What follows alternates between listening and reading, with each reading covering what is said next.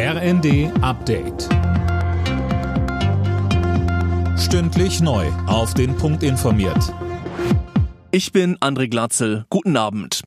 Trotz des Krieges in der Ukraine und der wirtschaftlichen Folgen ruft Bundespräsident Steinmeier dazu auf, mit Zuversicht ins neue Jahr zu gehen. Die Ukraine behauptet sich mit großem Mut, Europa steht zusammen und unser Land wächst in der Herausforderung über sich hinaus, so Steinmeier in seiner Weihnachtsansprache.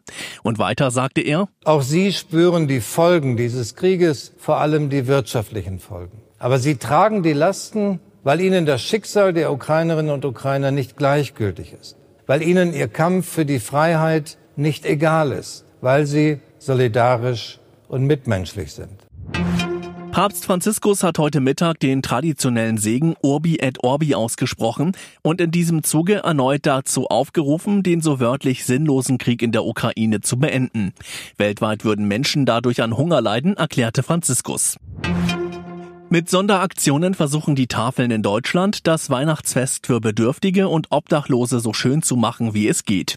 Möglich machen das besonders viele Lebensmittelspenden, die zu Weihnachten reinkommen, sagte uns Jan-Henrik Hellwege von der Hamburger Tafel. Das Dezembergeschäft ist sehr, sehr wichtig. Manchmal ist es so, dass das Spendenaufkommen im Dezember 50 Prozent vom Gesamtjahresaufkommen ist. Also viele, viele Menschen denken, bevor sie ihr eigenes Weihnachtsfest feiern, nochmal daran, was Gutes tun zu wollen. Und das bricht dann am 1. Januar spätestens abrupt ab.